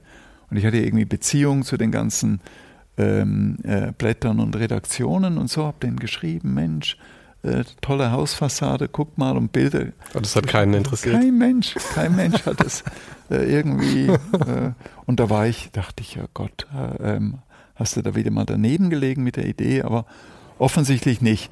Und das, äh, das Lustige ist, der Ritterschlag für die Hausfassade, den hat mir die Außenministerin verpasst, weil ihr Buch beginnt mit dieser Geschichte. Die muss irgendwie hier gegenüber gewohnt haben und die beginnt ihr Buch damit, dass es eben dieses Haus gibt und dass das Bild von dem Haus ähm, bei ihr zu Hause in Potsdam, wo sie jetzt wohl äh, an der Wand hängt. Und sie nannte die Hausfassade ein Kunstwerk. Das ist ein Kunstwerk des Werbetexters und so weiter. Und das und eben andere Dinge, die ich privat gemacht habe, Ideen, die ich realisiert habe, wo ich nie über Kunst, wo ich nie drüber nachgedacht habe, könnte Kunst sein. Ähm, aber sie wurden so wahrgenommen. Sie war, es waren Denkanstöße, die Le Leute haben mich darauf angesprochen, die Leute haben es erinnert und das hat mich so ein bisschen in die, in die Richtung Kunst stimuliert. Dann ganz anderer Aspekt. Ähm, in den letzten Jahren gab es immer wieder Leute, die gesagt haben, Mensch, willst du nicht mal in Kunst investieren? Du verstehst doch was von, du verstehst was von Kreativität, du verstehst was von Ideen und so weiter. Und ich habe denen immer gesagt, ja, im Prinzip ja, aber ich hätte jetzt überhaupt keine Lust, in etablierte Kunst zu investieren, also irgendwie so ein teures Bild zu kaufen und zu hoffen, dass es äh, noch teurer wird, sondern wenn, dann möchte ich in einen jungen Künstler mit vollem Risiko oder Künstlerin mit vollem Risiko, wo man mit Spannung erwartet, wird da noch was draus mhm. oder wird das nichts? Ansonsten ist es ja wie Aktien kaufen eigentlich. Genau, genau. Also eine ganz um, um, um, unbelegte Aktie wollte ich kaufen. Und dann kam ich dann aber irgendwann drauf, dass dieser junge Künstler, das könnte ja auch ich sein, also mhm. kann ja auch in mich investieren. Und, und es ist ja auch ein Investment, weil die Sachen, die ich mache, die sind ja, die sind ja aufwendig. Also es ist ja alles nicht billig, sondern kostet alles Geld. Und wenn es nichts wird, und das kann ja äh, nach wie vor sein, wenn es nichts wird, dann habe ich halt Geld ausgegeben und naja, oder, oder, oder Geld verloren. Ähm, dann natürlich nach einem kreativen Leben als Dienstleister, wie gesagt, das Gegenteil von selbstbestimmt, irgendwann wünscht man sich, wann was muss ich tun, um auch mal selber Herr über meine Ideen zu sein und sie nicht vorher testen lassen zu müssen und nicht in einem Gremium genehmigen lassen zu müssen und so weiter, sondern ganz selber zu entscheiden, das ist gut, das machst du jetzt einfach. Und ein weiterer Aspekt war. Aber darf ich da kurz fragen, war, kam da auch Unsicherheit dann mit, eben, dass du eben auch keine Instanzen mehr hast, die dann nochmal draufschauen? Oder? Ja, Eindeutig, eindeutig. Also ich, äh, da, da, äh, ich merke, dass ich auch ganz glücklich war, dass ich eben diese Verantwortung für meine Ideen gar nicht hatte, mhm. sondern dass ich die abgeben musste, weil ich ja nicht. Äh, und jetzt plötzlich muss ich selber entscheiden, ob was gut ist oder schlecht und so.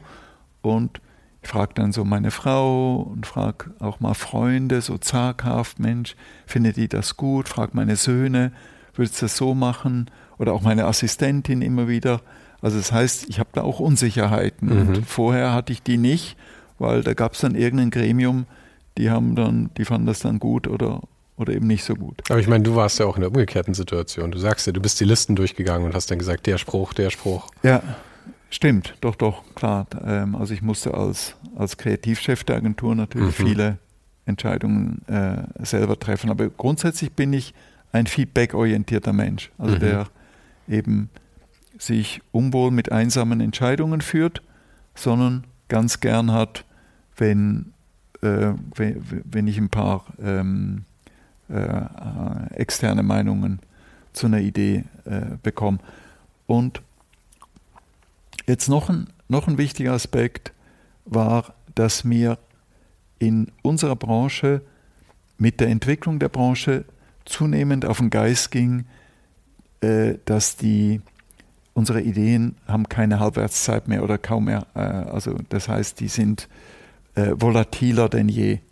Und das hat sich schon verändert. Also früher, wenn man was gemacht hat, was wirklich gut war, dann hatte das Bestand. Also dann hatte das äh, auch Erinnerungswert. Ne? Dann, und heute, das ist extrem schnelllebig geworden. Also das heißt, ähm, ich drücke das immer plastisch so aus, dass ich sage, jedes Tattoo-Studio schafft heute nachhaltigere Ergebnisse als eine Werbeagentur. Ne? Wobei man sagen muss, es ist immer schwierig, ein Tattoo-Studio zu schlagen, was das angeht, weil du hast zumindest das, ein, stimmt, ein Menschenleben. Das, das ist eigentlich, der, der Vergleich ist unfair, aber ähm, es ist halt sehr, also was man heute macht, das ist dann schnell mal mhm schnell mal cool, aber am nächsten Tag wieder vergessen. Ja, man, so. man, sieht ja, dass, dass wir äh, immer noch, dass, oder du in diesen Gesprächen, dass dir auch immer wieder die Sprüche hingeworfen werden, die du vor 30 Jahren gemacht hast oder vor 20 Jahren. Ja, ja. Aber Sachen aus den letzten fünf Jahren hört man kaum. Genau, genau. Also beispielsweise so, jetzt nur mal Sixt, so eine Zeile wie Neid und Missgunst für 99 Mark. Das war ein Monument. Ne? Das mhm. war mal eine Zeile, die ist jetzt ja auch nicht äh, ewig gelaufen, aber die wurde erinnert und die, die, die stand irgendwie im Raum. Oder das Motiv mit Merkel, ewig her, mhm. aber heute noch bekannt. Oder eben diese ganzen äh, äh TV-Spots, die wir gemacht haben, also äh, die auch äh, mein Haus, mein Auto, mein Boot oder, oder äh, wer hat es erfunden oder so. Es waren alles, wenn man so will, Dinge mit einer hohen Nachhaltigkeit, mit einer also mit einer hohen äh, Halbwertszeit. Aber es war halt auch, weil Werbung eine andere Relevanz in der Popkultur damals hatte. Äh, auch, natürlich, genau. Und diese Sachen gibt es heute kaum mehr. Also das heißt, und das ist auch eine Sache, die mich natürlich beschäftigt hat, weil irgendwie hat man keine Lust äh, da auf, auf, so ein paar, auf so eine Tagesidee oder so. Wegwerfideen letzten Endes dann. Ja, genau. Und da sehe ich natürlich in der Kunst schon auch die Chance, wenn du da mal was hinkriegst, äh, dann bleibt das und dann bleibt das gut. Und drum interessieren mich jetzt auch bei der Kunst, mich interessieren nicht so die aktuellen Themen, also so die, das was, also so dieses Agenda-Surfing, äh, das interessiert mich nicht, sondern ich kümmere mich eigentlich nur um die großen Themen, die ewiglichen Themen, also was weiß ich, Leben und Tod, äh, Licht und Dunkel, Stille und Dialog und so. Also so das, das interessiert mich, aber nicht so jetzt irgendwie eine, was weiß ich, Plastik im Meer oder Krieg oder so. Also das sind äh, auch wichtige Themen, aber es ist nichts für mich. Weil ich möchte für ich möchte Sachen machen, die in zehn Jahren, äh, äh die, wenn sie gut sind, die Relevanz nicht verlieren. Mhm wenn sie gut sind. Ja, das ist dann. Ja klar, ich meine, ansonsten ist es halt mehr so ein Kommentar fürs Zeitgeschehen. Genau, klar. Also es ist im Moment, siehst du im Moment in Museen, also ich finde, im Moment sind Museen, oder jetzt nicht alle, aber, aber viele sind sehr so, so Zeitgeist geprägt oder, mhm. oder, oder so. Dann merkst du irgendwie, also alle wollen irgendwie auf der Höhe der Zeit sein und gerade die Themen, ähm, die Themen dokumentieren, die gerade äh, ähm, diskutiert werden und so, das reißt mich nicht so. Aber die, ich glaube, wie du sagst, es ist auch so eine Zeit, wo, ich meine, heute muss ja jeder eine Meinung zu allem haben. Und ja. dementsprechend, ja. glaube ich, ist es halt auch, dass die, äh, das Museen und so auch dadurch immer mehr geformt werden. Die Kunstsachen, die du jetzt machst, du arbeitest jetzt ja auch mit Johann dann ja zusammen, mit Johann König für die Uhr. Genau, genau. Also das, äh, genau, das ist in, in, den Anfängen, also das haben wir jetzt mal beschlossen und jetzt müssen wir mal gucken, dass wir das mhm. äh, zusammen hinkriegen. Und Johann sagt ja immer, sein, sein angestrebtes Ziel ist, seine Künstler in Museen zu kriegen und nicht ah, nur ja. Also das okay. ist immer das, was ich, was ich von ihm gehört habe. Deswegen passt es ja dann eigentlich ganz gut. Ja. Die, aber du hattest ja die erste Ausstellung war in Karlsruhe, richtig? Genau, im, im ZKM. Das war eine super Chance, weil das ist ein super Museum. Und das wusstest du am Anfang aber gar nicht, wenn ich es richtig mit verstanden habe. Mit einem hohen, also das, das, das Museum ist top, aber es steht in der falschen Stadt. Ja. ähm, jetzt beleidige ich natürlich gerade alle Menschen aus Karlsruhe, aber es ist natürlich das ist eine Stadt, da kriegst du keinen hin. Also das ja, habe ich dann gemerkt. Ja, es ist auch keine Beleidigung, es ist halt einfach eine Tatsache. Das ist halt jetzt nicht eine von den, wenn du in die großen deutschen Städte denkst, ist Karlsruhe nicht dabei. Das ist halt einfach die Sache. Und zu meiner Schande musste ich gestehen, aber das lag, liegt natürlich auch daran, dass ich mich, davor habe ich mich mit Kunst beschäftigt wie ein Tourist. Mhm. Ne? Das heißt, wenn ich in New York war, bin ich natürlich immer ins MoMA und in Guggenheim und so weiter. Also ich habe die, die ganzen Museen immer besucht und und kannte auch die, die wichtigsten Künstler, aber ich war nicht, also es ging nicht darüber hinaus, sondern einfach wie ein interessierter Tourist. Und das ZKM sagte mir gar nichts. Ähm, Im Gegenteil, ich war, ich war enttäuscht, dass es nur Karlsruhe war. Ähm, und habe dann erst erkannt, Mensch, nee, das ist ein Top-Museum, das hat ein, ein, hohes Renommee und darum ähm, ist es auch das war eine super Chance als erster Schritt, äh, aber mehr war das jetzt nicht. Und ähm, ich will vielleicht eine kleine Geschichte, Geschichte erzählen, dass ich, ich bin jetzt, ich habe, also mir, mir, mir fiel ja da als, als Werber dadurch, dass man dann irgendwann ist man bekannt und man hat auch ein gutes Renommee und so weiter und alle Türen öffnen sich, man hat ein super Netzwerk und man kennt sie alle und so weiter. Ähm, und da wird dann sehr vieles leichtgängig, was jetzt sehr schwergängig ist. Mhm. Also ich bin jetzt wirklich am Anfang und ich bin ganz unten und mir begegnet überall Skepsis. Also sozusagen, ich bin für die Kunstbranche bin ich der malende Werber, der nicht mal malen kann. Ähm, also praktisch das Unterste, was es gibt. Und ähm, das ist schon nicht ohne für mich, der, weil ich bin es äh, nicht gewohnt, dass wenn ich dann irgendwie ähm, einlade oder, oder, oder rufe oder so, sondern normalerweise gab es da immer Interesse, aber jetzt merke ich, nee, die schreiben nicht zurück. Mhm. Da, ähm, also ich muss da wirklich äh, äh, Klinken putzen und ich habe das vor kurzem habe ich einem Freund ich gesagt, Mensch, das ist ja mühsam und keiner interessiert sich für mich und ich muss das immer, muss den, Zeug, den Leuten das hinterher tragen und Gott im Himmel. Und dann sagt der Mensch, du, ähm, der sagte mir, ja, du wolltest doch, du hast mir mal erzählt, du wolltest the full Berghain Experience und jetzt hast du the full Young Artist Experience. Mhm. Und ich wusste erst gar nicht, was er meint mit der Full Berghain Experience. Dann fiel mir ein, ja, ich hatte ihm mal erzählt, ich wollte ins Berghain gehen, weil meine Söhne waren dort und haben gesagt, das ist cool, musste auch mal hin.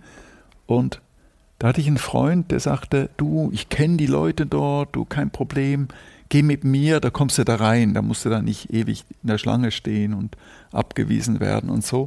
Da habe ich gesagt, nee, das interessiert mich nicht. Ich möchte, wenn mhm. ich ins Berghain gehe, möchte ich eine Stunde lang in der Schlange stehen, mit der Aussicht nicht reinzukommen. Also mhm. ich möchte eine Stunde lang nicht wissen, ob ich reinkomme und ich möchte dann auch wirklich notfalls nicht reinkommen und wieder nach Hause gehen, äh, weil ich nicht reingekommen bin. Oder reinkommen und, und so. Also das ist für mich das authentische Berghain-Erlebnis. Das hatte ich dem Typen erzählt. Bist sagte, du denn reingekommen, als du ja? dann da, bist du denn reingekommen, als du anstandest dann? Ich habe es noch nicht probiert. Ah, okay. Es kommt, es kommt noch. Ähm, und und der, der Typ sagte, ja, jetzt hast du dieses Full Young Artist Experience. Mhm. Da gibt es keine Shortcuts, da, ähm, sondern äh, klar, ich habe so ein paar äh, Möglichkeiten, die äh, ein junger Künstler eben nicht hat. Also vor allem eben auch praktisch die Mittel, was zu bauen. Ne? Das ist ja nicht, nicht so ohne. Äh, und ein bisschen mehr Netzwerk.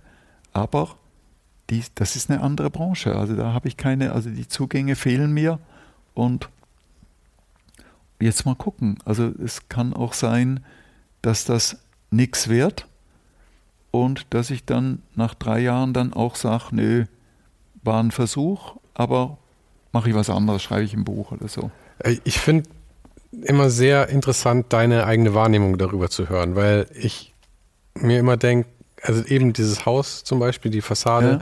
oder die Uhr, ähm, ich glaube, über die hast du in einem anderen Podcast auch mal gesagt, es wäre schade, wenn das dein größtes Kunstwerk am Ende gewesen wäre, weil diese. Uhr, die eben deine Lebenszeit zurückzählt, die Sekunden, ähm, ja schon viele Leute zum Nachdenken anregt. Und das ja. ist, also ich meine, was ist Kunst? Kunst ist, glaube ich, wirklich ein undefinierbarer, irgendwie schwachsinniger Begriff, weil Kunst ist für jeden irgendwie was anderes. Aber äh, ich finde schon, dass das einfach irgendwie halt, also es ist nicht Design, es ist, es hat irgendwie, es regt zum Nachdenken an und es ist ein Objekt, also ist es Kunst, würde ich sagen. Ja. Die Hausfassade genauso.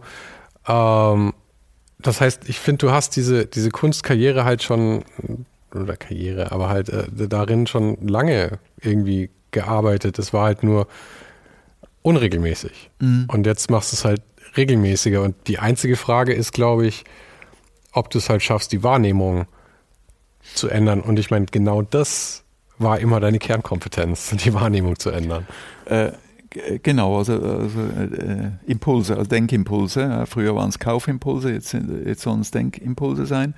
Äh, aber du hast es jetzt äh, gerade angesprochen, früher war das ja eher so zufällige Ideen. Mhm. Äh, und das Angenehme war, dass keine Ambition dahinter war. Mhm, und auch kein Druck dann. Äh, und kein Druck, sondern da habe ich mich gefreut, wenn Leute mich dann irgendwann ansprachen, Mensch, deine Uhr, äh, das habe ich nie vergessen, dass du diese Uhr und so weiter. Auch so ein Wladimir Klitschko, dem ich jetzt so eine Uhr gebaut habe, der hat mich immer wieder auf diese Uhr angesprochen, weil das hat ihn irgendwie fasziniert. Äh, ähm, äh, oder äh, und viele andere. Aber und jetzt dummerweise, jetzt wo ich das, sagen wir mal, professionell mache oder, oder, oder mit, mit, mit, mit Fleiß mache oder so, jetzt ist natürlich auch so ein Ergebnisdruck da. Das kann ich nicht, das kann ich, den kann ich nicht abbauen. Ich kann jetzt mhm. nicht äh, hier einfach behaupten, zu sagen, nö, ich mache das einfach aus Lust am Erzeugen und ob das jemand ausstellt oder ob das jemand kauft oder, oder gut findet, ist mir eigentlich völlig egal, weil äh, ähm, ähm, ich habe ja, ähm, also ich habe ja mein Geld verdient, ich muss jetzt nicht mit Kunst auch noch Geld verdienen. Nein, der, äh, da ist jetzt Druck drauf, mhm. äh, sondern natürlich, da habe ich den natürlichen Ehrgeiz, also ich bin frustriert, wenn in einem Jahr, wenn ich immer noch hier sitze und jeder irgendwie nett äh, nickt, wenn er meine Sachen sieht, aber sagt, okay, das ist ja ähm, schön, äh, ganz nett. Nee, nee, sondern natürlich will ich jetzt, dass da irgendeine Form eines Take-Offs äh, muss stattfinden, sonst würde ich das ganze Thema abblasen. Äh, da bin ich jetzt noch relativ weit entfernt, aber ich merke, äh, es ist nicht so leichtgängig, wie ich es mir gedacht habe, weil andere Szene, ich mache auch übel, üble Anfängerfehler, also das muss ich ja. deutlich sagen. Also der erste Anfängerfehler, also das ist wirklich haarsträubend, da hätte ich mich ein bisschen mehr mit Kunst befasst, äh, wäre mir das selber aufgefallen, aber das ist dann dem Johann König aufgefallen. Bei dem habe ich meine Talking Tubes äh, gezeigt und der sagte, ja, das, äh, die eigentlich eine coole Idee, aber mach das weg. Ich, was soll ich wegmachen? Ja, das Logo da vorne, das, das macht Kunst nicht. Das ist ja fürchterlich. Ja, ich habe vorne auf den Talking Tubes ist ein Logo drauf. Ein TT-Logo mhm. und drunter steht Talking Tubes. Ich meine, das ist völlig lächerlich. Also, als wäre es ein Mercedes oder ein BMW mhm. oder so. Also, aber das ist aus meiner, aus meiner alten Denke, dass ein schönes Produkt braucht einen schönen Namen, mhm. der muss da draufstehen und so. Es ist total gaga. Ähm, also Kunst schreibt nicht drauf, was es ist und arbeitet auch nicht mit Logos. Äh, ich habe das jetzt, äh, also der, der Johann hat gesagt, unbedingt wegmachen, weil äh, vergiss das. das äh, äh, aber ich habe das jetzt eher so als Anekdote, habe ich es dann gelassen, dachte mhm. ich, okay, ich war äh, soll ich jetzt 50 Jahre meines Lebens verleugnen, nur weil Johann gesagt hat, dass ich äh, verrückt bin, oder soll ich, soll ich jetzt einfach dazu stehen? Äh, ich stehe zu diesem Anfängerfehler, aber ich habe daraus gelernt. Man macht es nicht. Und ich mache es ja nicht mehr. Also ich möchte jetzt natürlich nicht Johann König bei Kunst widersprechen, ja, das, äh, aber ich weiß nicht, ob muss Kunst so schwarz-weiß sein, dass man macht keine Logik, weil ich meine, hinter Kunst steht ja auch immer eine Person. Der Künstler ist ja Teil ja. der Kunst auch, muss man sagen. Also vielleicht könnte das halt auch einfach Teil der Geschichte sein, weil es ist halt nun mal Jean-Remy. Ja, nicht nur Jean-Remy, ja. sondern es ist auch Jean-Remy von Matt, der dahinter steht. Ja, klar, klar. Also könnte, aber es ist eben nie, es ist nicht mal bewusst passiert, sondern mhm. es war einfach so, ich habe da aus meinem alten Leben eine, eine, eine, Gewohnheit äh, mhm. nicht abgestellt und ich fand es äh, ich fand's dann schon ein bisschen entlarvend. Mhm. Ähm, aber ich glaube, wahrscheinlich gibt es noch andere schwere Anfängerfehler, die ich noch gar nicht entdeckt habe. Und jetzt arbeite ich halt dran, ähm, da weiterzukommen. Bin auch um, um jeden Tipp froh. Ich hatte jetzt meinen Freund äh, Christian Boros, der ja auch mit unserer Branche zu tun hat, der hat ja auch eine letztlich als Werber angefangen und ist dann immer mehr in Richtung äh, Kunst gegangen. Also den habe ich jetzt einfach mal ge gebeten, habe gesagt, Mensch, als Freund gib mir ein paar Tipps. Was findest du gut, was findest du schlecht? Das hat mir gut gefallen. Also mhm. ähm, habe mir auch ein paar äh, Sachen mitgegeben, die ich, von denen ich lernen kann. Aber ich finde auch, beeindruckend. Es ist immer schwierig, nicht von oben herab zu reden, wenn man sowas sagt. Ich finde das so toll, wie du das machst. Ja. Aber was ich wirklich cool finde, ist, dass du da, aber wahrscheinlich hattest du das immer bei allem schon, dass du, du gehst mit so einer Offenheit da jetzt ran, irgendwie zu sagen, ja, ich starte jetzt einfach bei Null, ja. Also ich meine, gut, du hast natürlich lernen müssen, dass es nicht so klappt, dass, ähm, dass ja, du bei Magazinen anrufst und sagst, und auf einmal stehen sie da.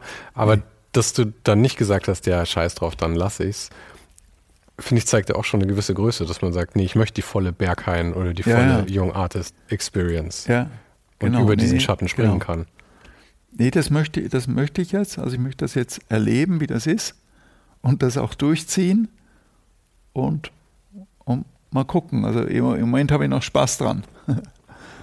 du, Jean-Remy, ich glaube, das ist ein guter Punkt dann, um das Gespräch zu beenden. Und dann ja. schauen wir einfach mal, wo das so weiter hinführt. Ich bin sehr gespannt und vielleicht genau. können wir dann in dem Jahr oder zwei. In drei Jahren machen wir das Abschluss. Genau. Das Abschlussgespräch. Dann äh, zeige ich dir mein letztes Werk. Ein Zwischengespräch, würde ich genau. sagen. Dort. Obwohl deine Uhr ist dann, wann ist die abgelaufen? Wie lange läuft die noch? Also die. Also wenn du sagst, dass es ungefähr zwei, also die äh, 72, ich müsste mal drauf gucken, aber die nähert sich dem Ende. Also ich werde mhm. jetzt dieses Jahr 70 und das kann gut sein, dass meine Lebenserwartung bei Geburt 72 war. Mhm. Also da sprich, da kann ich wieder eine Party machen bei der Null. Allerdings hat diese Uhr hat diesen Charme noch nicht, den die neuen Uhren haben mit dem, mit dem Gruß. Mhm. Ne? Sondern die ist dann einfach, also cool wäre, sie würde explodieren. Das wäre cool. Musst du sie nur rechtzeitig rausstellen. Genau. Aber die, ich glaube, die zählt dann wieder hoch oder so. Die ist ja uralt, die ist 20 Jahre alt. Da sieht man, gute Ideen kann man auch 20 Jahre später wieder rausholen. Ja, genau. Also Ideen, also eine, eine gute Idee sollte zeitlos sein. Perfekt, okay. that's it. Das war doch der perfekte, perfekte Satz, um damit zu enden. Genau.